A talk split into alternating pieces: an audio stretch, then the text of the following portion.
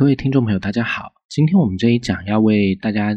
呃介绍的题目是时事里的历史关键词。我们要讲的主题是韩战。为什么会讲韩战，而且把它放到时事里的历史关键词这个单元里面？我想大家应该都很清楚，因为前不久的时候，呃，防弹少年团 BTS 他们讲了一些有关于韩战的话。这话本身其实。并没有特别让人觉得有什么好质疑的地方，也不知道为什么就意外的引起了，尤其在中国大陆非常多的民众的不满，然后开始抨击，最后就由国家主席习近平先生发布了一些有关于纪念韩战时候的一些演说，某种程度上有点像是定调了，呃，官方的一些看法，就是中华人民共和国对于韩战的官方看法。这个事情本身，我们是我们这个频道向来是不批评论这些事情的。但是，我觉得趁着这样子的风头，我们应该可以好好来为各位介绍一下所谓的韩战是个什么样的事情。所以，就在这样的状况下，我们就把这个当做今天的主题来为各位介绍。韩战是冷战开始之后，全世界第一个大规模的热战。而且呢，有关于解决二战问题的那个战后合约都还没有签哦，就已经爆发了这个热战。也就是说，之前的那个世界大战都还没有正式结束，就可能因为韩战而爆发第三次世界大战了。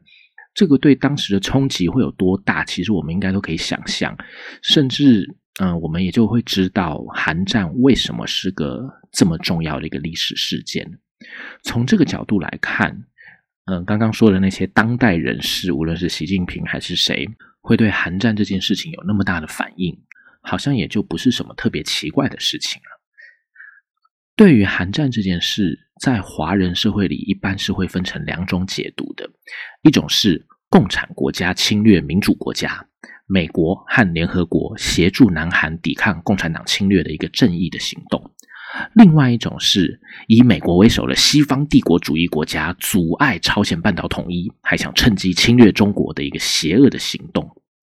这两种看法其实分别就是两个主要的华人社会，分别在中华民国和中华人民共和国两个政权的统治之下所接收到的政治宣传的结果。那前面那一种是认为说是正义行动的，其实是中华民国方面的定义。后面那种是中华人民共和国方面的诠释，所以后面那种就会把韩战区分成前期的朝鲜对韩国，乃至于稍晚一点的美军的作战行动，还有后期的中国军队加入的所谓的抗美援朝这两个阶段来看。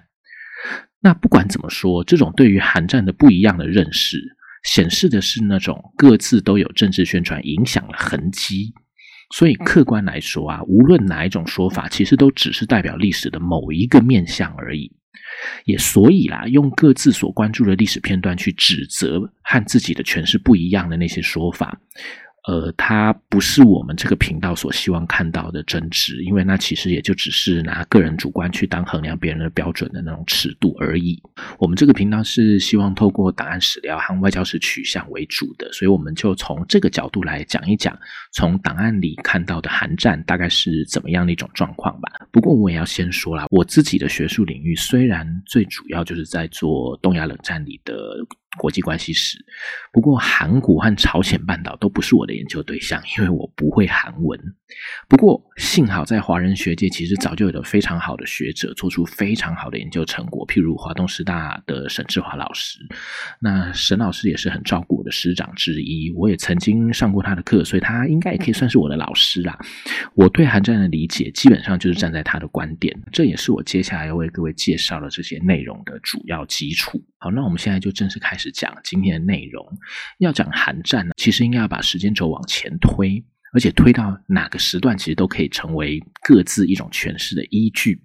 不过，因为今天这一集是放在时事这个单元的，所以我们今天就先从为什么会有南北韩这两个国家出现的这个时间点开始讲，然后简单讲到这两个国家为什么会彼此看不顺眼的这个地方就好。这样我们就比较可以知道韩国人还有对岸的人士之所以会有不一样的理解的理由何在。那其他的历史纠葛我们就等以后再说。在战后的朝鲜半岛上会分成两个国家，是美国和苏联这两个国家所决定的。这个决定在某个意义上有一点违背了美国在开罗会议上给蒋中正的承诺，因为当时是说要让朝鲜独立的。那为什么后来却变成独立是独立的，可是却变成有两个独立了的国家的这种状况呢？这是因为开罗会议开的太早了，那个是在一九四三年十一月就开了的。可是那时候整个战争情况虽然算是稍微明朗了一些啦，就是盟军对于胜利已经有了一定程度的把握，可是战况还有很多变化的可能。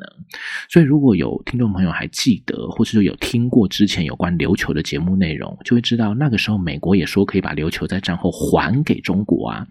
可是打完冲绳攻略战以后，就再也没有说过这件事情了。这也是一个例证。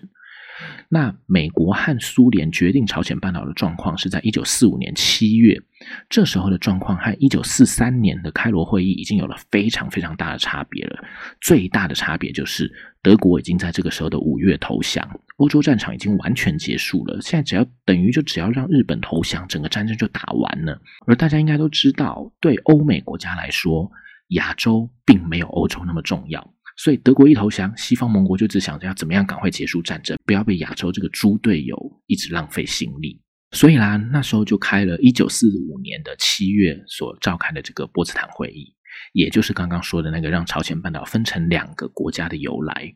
在波茨坦会议里面，美国、英国、苏联他们三国的构想是说，让美国来负责对日本本土的攻略。反正我们之前讲过的那个 Operation Iceberg，就是去攻打冲绳的这个战役已经基本上结束，日本本土就已经在美国眼前了。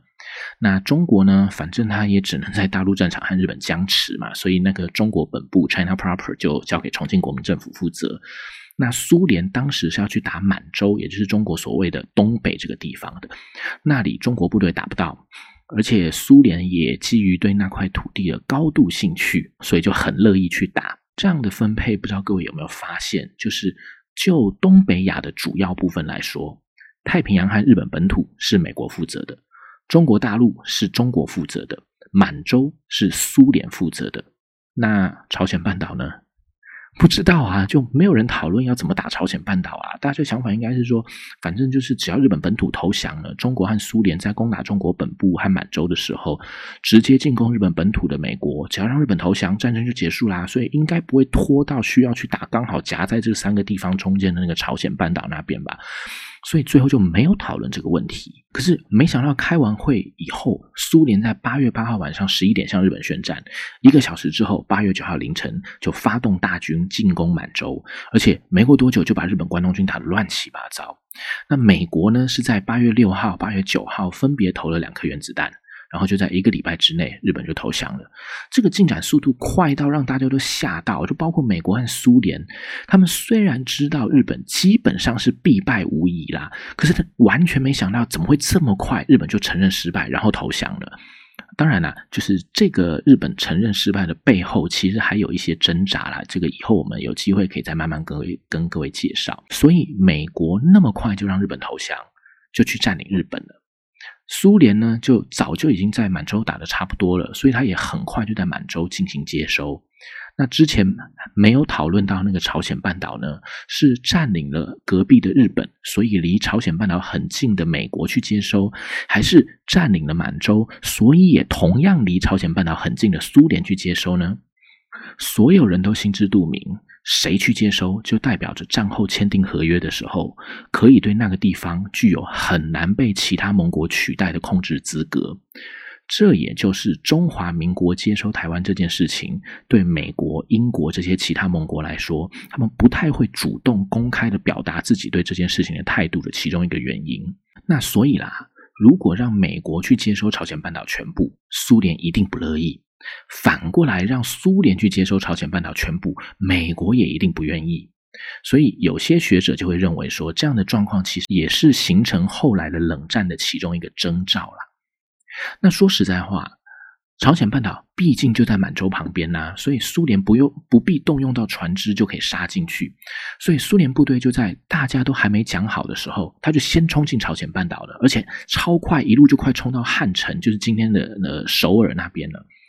那美国就说休战几年，你不能这样子偷跑啦，我们也美国也要去啦。可是。美国知道，人家苏联早就已经到那里了，叫苏联停在那边等美军登陆朝鲜半岛，然后再一起开始去接收朝鲜半岛，这怎么可能的事情嘛？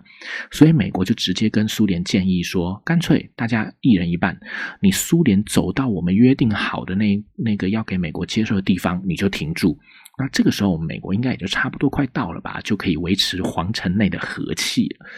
可是呢，因为时间紧迫，美国就随便，美国没有太多时间去细想，所以他就随便定了一个条件，就跟苏联说：“那我们就以北纬三十八度当做分界吧。”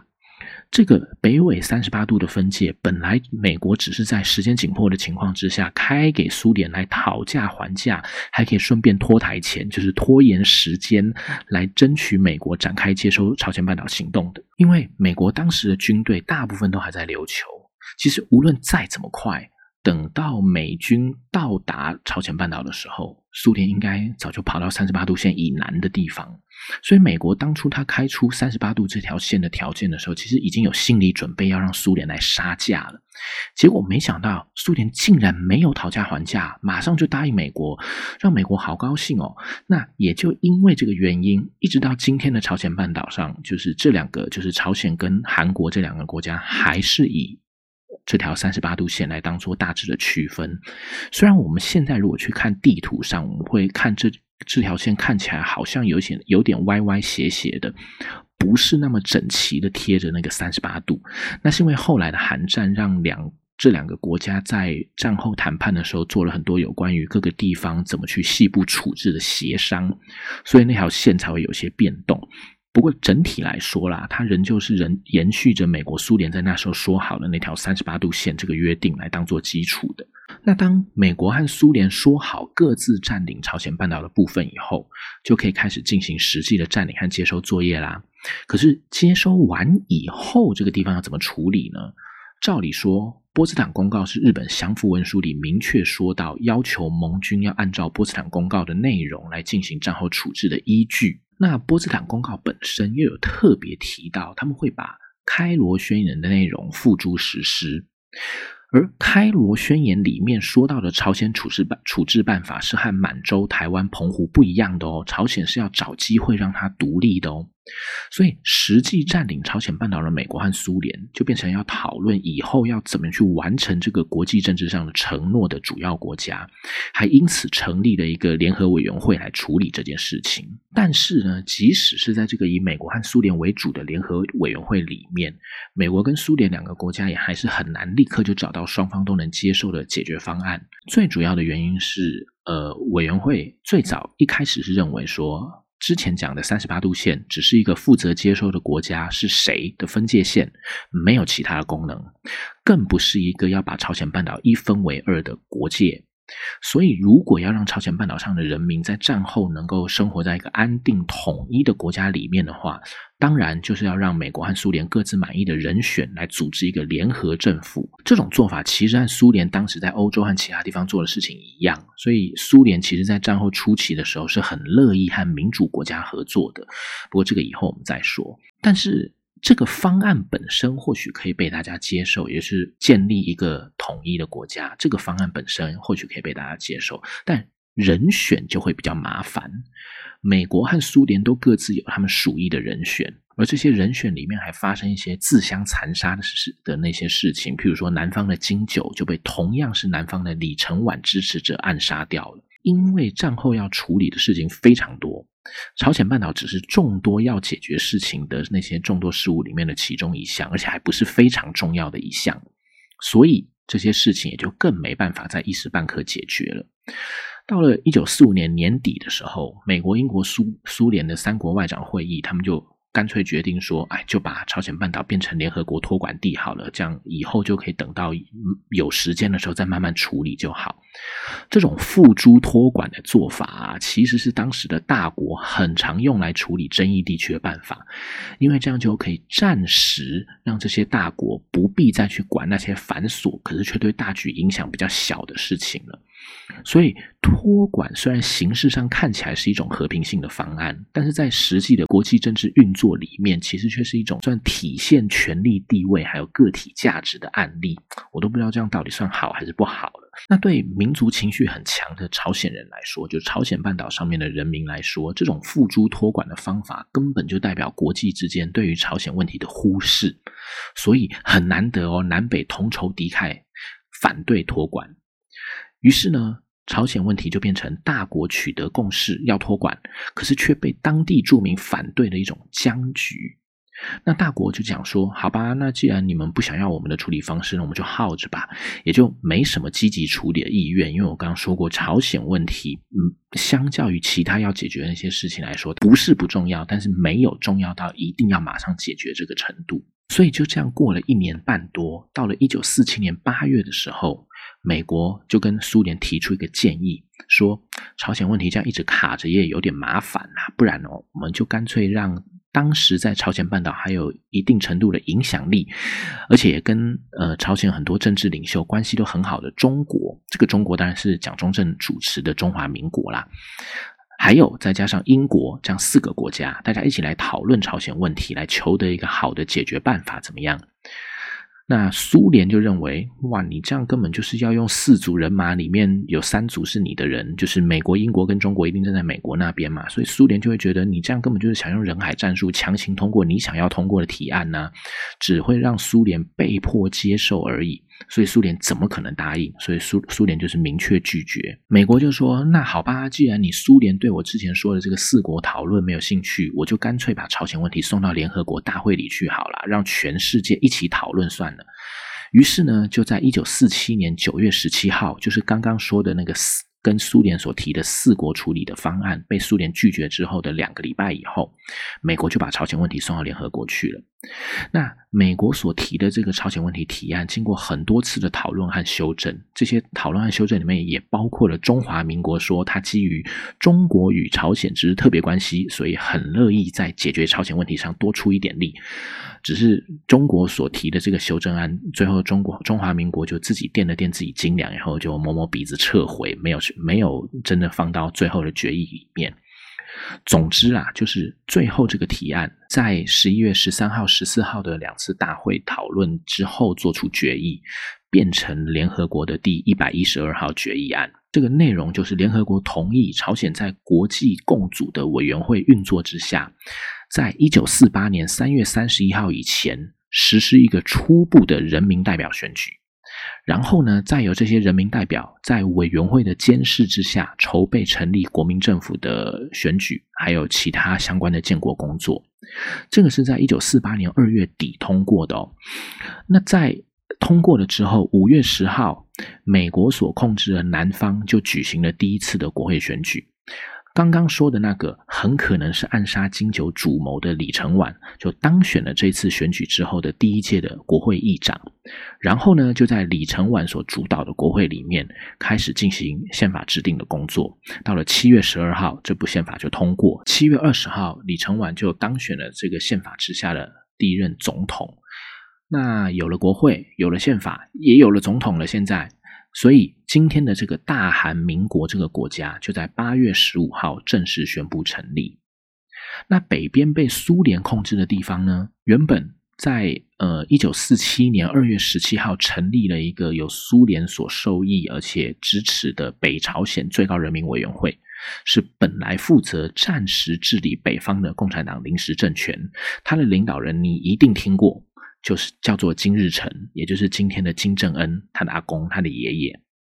那在联合国通过刚刚说的那个议案之后，这个北朝鲜最高人民委员会也就马上在四月底通过了他们自己所制定的一套宪法。然后里面说，在八月二十五号要进行普选。刚刚说了，八月十五号南边就已经先率先成立大韩民国了，所以这就让北边进行普选的时间比南边的建国的时间还要晚。所以最后，北边是到了九月九号才正式宣布成立今天的朝鲜民主主义人民共和国，也是我们所谓的北韩，或是对岸所谓的朝鲜。不过事实上呢，四月二十九号通过的那个宪法，其实上面就是叫朝鲜民主主义人民共和国宪法的，所以也就是说，南北两个地方其实很早以前就已经在做一个分裂成两个国家的事情了，不必等到正式建国之后才知道。那这样子的结果，其实和一九四七年联合国大会的决议。结果上好像符合，因为建国了，实质上却有违背的状况。因为呢，并没有按照刚刚我们所说的那个程序去进行选举，而且变成了两个，而不是决议案所说的一个政府。因为决议案里面是说是 establish a national government of Korea，也就是说，其实有没有联合国决议案？根本也没有什么真正的影响啊！最后南北双双方还是按照各自的想法，还有还有各自背后的老大，他们的意志是什么，走向了分裂的道路。其实，一九四七年的联合国决议也还包括了另外一个把一个地区划分成两个政权的决议，就是呃巴勒斯坦地区要划成阿拉伯人和犹太人分别治理的两个部分。这个决议是联合国的第一百八十一号决议。可是，原本负责这个地区的托管工作的英国，他们在处理这个问题的时候，没有很明显的去，或是切实的遵照联合国的决议去做。结果就在这个决议案通过之后，不到半年的一九四八年五月十四号的时候，以色列在这个地方建国了，而且他不但建国，还吞掉了联合国决议说应该也要建立一个阿拉伯人国家那个地区。也就是说。一九四七年的联合国大会讨论过东亚和西亚的两个重要的战后国家整合问题，但是做出来的决议却都被做半套的方式去执行。朝鲜半岛是决议组成一个国家，结果变成两个；巴勒斯坦是说要建立两个不同民族的国家，结果全部都被犹太人的以色列占领了。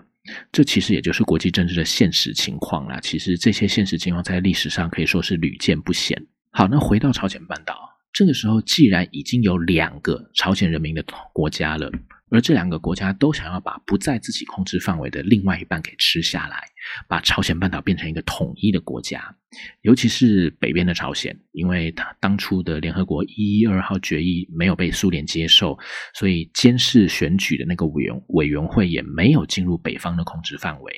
所以，朝鲜民主主义人民共和国的选举就等于不是依循联合国决议而进行的一场选举。于是，在一九四八年十二月十二号的联合国第一九五号决议里面，就只承认了南边的这个大韩民国，这当然就会让北边更加不爽啦。于是，这也就造成了韩战的结构基础，就是两个国家的对立。那我们都知道，后来是北边的朝鲜先去发动了这场战争，而且也差点让南边的韩国整个 GG 掉，整个团灭掉。但是实际上，这个军事行动的背后是有着当地著名希望统一的期盼之外，还有其他的国际政治、冷战局势、大国意志等等的其他因素来推动的。不过，呃，今天因为时间的关系，我们就先讲到刚刚说的那个，先从为什么会有南北韩两个国家出现的这个时间点来讲，然后简单讲到两个国家为什么彼此看对方不顺眼的地方，这些内容就好。剩下的有关于韩战或者其他相关的事情，呃，我们以后一定还会有其他的机会来讲到的，就请各位听众朋友呃继续支持喽。我们今天先到这里，谢谢大家，拜拜。